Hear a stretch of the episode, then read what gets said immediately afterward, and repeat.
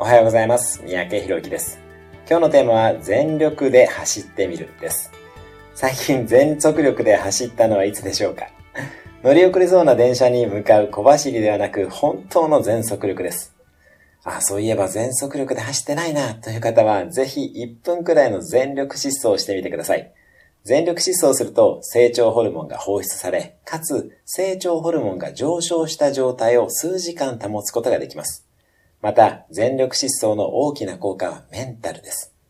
全力疾走を習慣にしていると、例えば短い時間であれ、全力で何かに取り組む感覚がわかり、かつそれに取り組めている自分に自信を持つこともできます。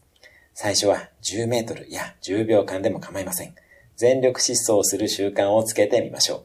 私もランニングの最後には全力疾走を取り入れるようにしています。